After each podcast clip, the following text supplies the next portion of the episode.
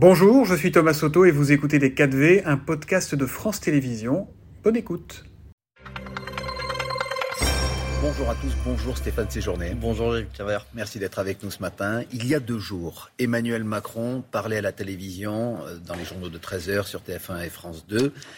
Il parlait pour faire baisser la tension, pour tenter de convaincre les Français. Forcé de constater, on l'a vu dans le journal de 7h30, qu'il n'y est pas parvenu. Les manifestations ont été plus nombreuses et les tensions augmentent. Est-ce que c'est un constat que vous faites vous aussi? D'abord dire un indéfectible soutien à nos forces de l'ordre, puisqu'il y a eu quand même 120 blessés chez les forces de l'ordre hier, avec euh, évidemment des manifestations qui ont été violentes, on l'a vu dans vos, dans vos reportages. Ou dire aussi que les forces de l'ordre sont euh, là pour faire respecter un droit constitutionnel, qui est le droit de manifester. Et euh, il faut féliciter aussi que la manifestation ait pu aller à Paris de bout en bout euh, j'ai euh, souvenir des manifestations où des euh, responsables syndicaux ont été évacués au milieu de la manifestation. C'est pas le cas. C'était le mot d'ordre qui a été donné aux, forces de l'ordre dans ce point de vue-là, et il faut justement le reconnaître. Elles dégénèrent. Je reviens pardon à ma première question. Ces manifestations, elles grossissent et elles dégénèrent parfois. Certains, dans certains cas, on voit par exemple la mairie de Bordeaux incendiée, mais c'est un exemple parmi des dizaines d'autres dans des violences. Et ces violences, elles sont consécutives euh, à l'inflexibilité du gouvernement et aux propos du président de la République. Oui, c'est le jeu des oppositions de dire que la responsabilité des violences est, euh, du gouvernement. Mais quand on s'est comporté de la sorte dans l'hémicycle, pendant des semaines et des semaines, euh, Gilles Butenberg, qu'on a joué le blocage des institutions, qu'on a évité le vote dans, nos, dans nos parlements, on est aussi un peu responsable de l'exemple qu'on donne quand on est un élu de la République. Et donc, euh, évidemment, il y a les violences à condamner. J'ai vu, y compris sur votre plateau sur France 2 mmh. hier, euh, deux euh, députés de la NUPES qui avaient du mal à condamner les violences. Et ça, je pense qu'il faut qu'on puisse le condamner collectivement. Il doit y avoir une unanimité de la classe politique. Mais vous, alors, on, va parler des, responsables, mais est-ce que vous diriez déjà sur le constat que cette situation, c'est alors par exemple votre collègue Gilles Lejean euh, du parti Renaissance dit qu'on est dans une crise politique et sociale d'une grande gravité. Je cite ses propos. Certains disent que c'est pire même que la crise qu'on a connue au moment de euh, la, révolte, en tout cas des, gilets jaunes. Est-ce que vous partagez déjà ce diagnostic?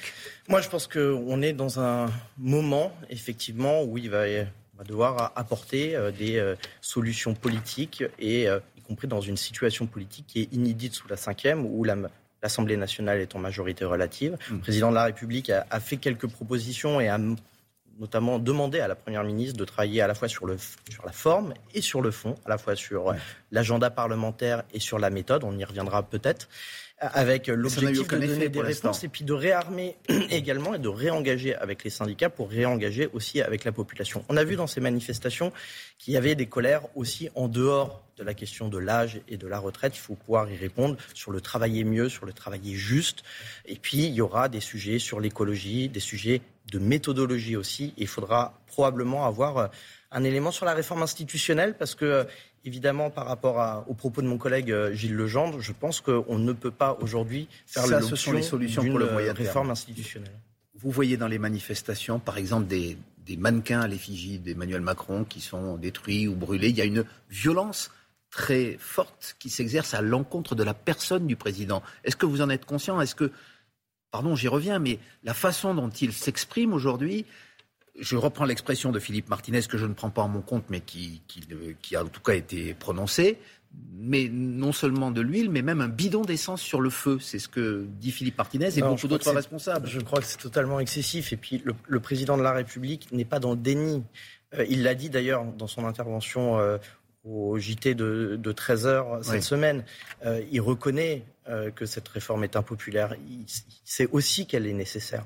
Et la majorité entière a une responsabilité, c'est faire passer cette réforme. Vous savez, on est dans, devant un, mur euh, de responsabilité, euh, notamment sur ce qui va arriver en termes de financement mm. public, avec le grand âge à financer, les retraites, euh, y, compris à équilibrer.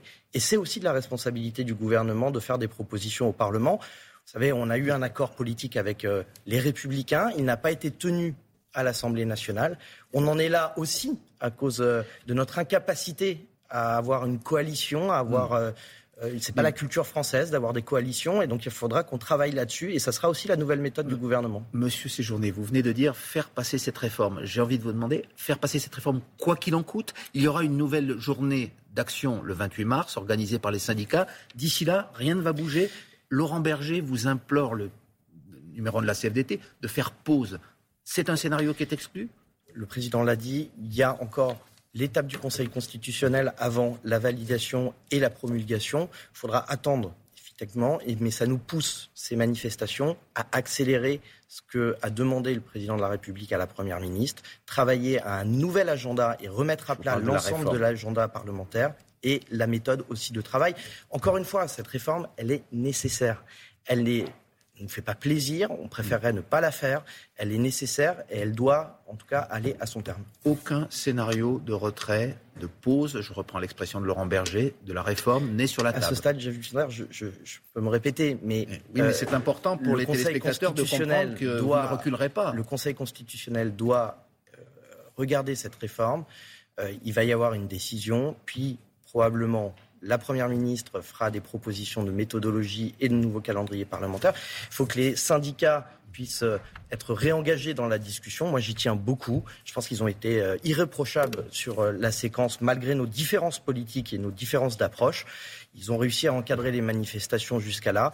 Il y a des violences, il faudra les condamner. Mais en tout cas, il faut aller jusqu'au bout du processus. vous dites que les syndicats ont été irréprochables. Emmanuel Macron, pourtant, leur a reproché euh, de ne pas avoir cherché le compromis. Je le cite. Il dit, par exemple, qu'il n'y a jamais eu de volonté de compromis de la part de la CFDT, euh, qu'on aurait pu proposer 63 ans et demi. Je cite le président. Est-ce que ça veut dire qu'il n'y a plus aujourd'hui de tabou sur cette question de, du départ, de l'âge de départ? C'est le président qui parle de 63 ans et demi. Pourrait-on imaginer une proposition finalement, qui ne serait plus 64, mais 63 ans et demi ou 63 ans Je crois qu'il y avait, euh, de manière unanime chez les syndicats, la volonté de ne pas bouger euh, de l'âge de départ. Euh, et chez nous, nous avions choisi, plutôt que d'augmenter les impôts ou de baisser les pensions, de faire un bouger sur l'âge. Il n'y a pas eu de consensus syndical. Et le président de la République nous a redit qu'il n'y avait pas de consensus syndical et il n'y avait pas de volonté, en tout cas, de faire de contre-propositions et de rentrer dans la négociation. Maintenant, il y a eu beaucoup de bouger sur ce texte. C'est pas vrai que ce texte est le même à l'entrée et à la sortie. Les 64 ans, ça ne passe pas. Euh, il y a eu une négociation sur les carrières longues, sur la pénibilité. Il y a des avancées et une grande partie de cette réforme, une grande partie de cette réforme va être utilisée en termes de contenu et puis d'argent public pour justement réduire les inégalités. Monsieur Séjourné, vous voyez bien que ces propositions sur la pénibilité, euh, sur euh, les carrières longues, elles ne passent pas. ce, qui, ce qui est entendu, c'est deux ans de plus. Donc je vous repose la question, est-ce que vous pourriez bouger là-dessus? Est-ce que, comme l'a laissé entendre le président, vous pourriez finalement proposer l'âge légal à 63 ans et demi ou 63 ans? C'est une question simple. Je pense qu'il n'y aura pas de bouger sur ce que je vous ai dit, c'est-à-dire l'augmentation des impôts ou la baisse des pensions. Donc la variable d'ajustement reste l'âge et euh, les cotisations et le nombre de trimestres. Et là-dessus, la majorité a fait un choix en responsabilité. Alors maintenant, il va falloir réengager les choses sur d'autres sujets. On a beaucoup d'autres sujets sur lesquels on va pouvoir réengager avec les syndicats. Mais sur celui-là, je pense qu'il y a un choix et je pense qu'il est juste. Et s'il y a encore plus de monde, s'il y a encore plus de violence, s'il y a encore plus de ce climat un petit peu d'insurrection, l'ordre ne bouge pas non plus. L'ordre républicain ne peut pas être négociable. Et donc, euh, il peut y avoir des discussions avec euh, les syndicats, mais elles doivent euh, être dans un état d'esprit apaisé. Et tant qu'il y a des violences dans la rue, évidemment que le gouvernement, en tout cas, ne peut pas y répondre. Ne peut pas y répondre et, et encore moins reculer, si on vous comprend bien ce matin. Écoutez, là, là-dessus, je, vais laisser le gouvernement. Je ne suis pas membre du gouvernement. Mais qu'est-ce que vous conseillez Vous êtes le numéro un du parti euh, qui soutient le gouvernement. Donc euh, vous avez quand même un avis. Je vous, je vous le dis en toute euh, sincérité, je pense qu'il faut laisser ce texte au processus du Conseil constitutionnel voir hmm. cette analyse. C'est la fin du processus législatif qui a été qui était opéré et aujourd'hui on aura probablement à reparler de sujets qui sont très importants, le travail, l'écologie et institutionnel. Avec quelle majorité C'est la dernière question. Vous avez dit qu'il fallait élargir cette majorité. Éric Ciotti vous a dit pour la droite que vous n'avez pas vocation à servir de roue de secours pour le pouvoir. Pour l'instant, on ne la voit pas, cette majorité. Il faudra travailler probablement les textes en amont, peut-être les co-construire euh, mieux euh, en amont, faire des textes plus courts. Le président a donné quelques pistes. On est en train de réfléchir, y compris euh, à pouvoir élargir cette majorité le plus possible. Moi, je crois au dépassement politique dans cette majorité. Ça a été notre ADN depuis le début. Je crois qu'il faut rester là-dedans. Et, et, pouvoir répondre aussi avec des sujets de société, on l'a vu, sur les services publics. Et donc, ça va être toute l'activité du gouvernement dans ces prochaines semaines. Et je crois que ces manifestations nous poussent à accélérer les choses. Merci Stéphane Séjourné. C'était Les 4V, un podcast de France Télévisions. S'il vous a plu, n'hésitez surtout pas à vous abonner. Vous pouvez également retrouver tous les replays en vidéo sur France.tv.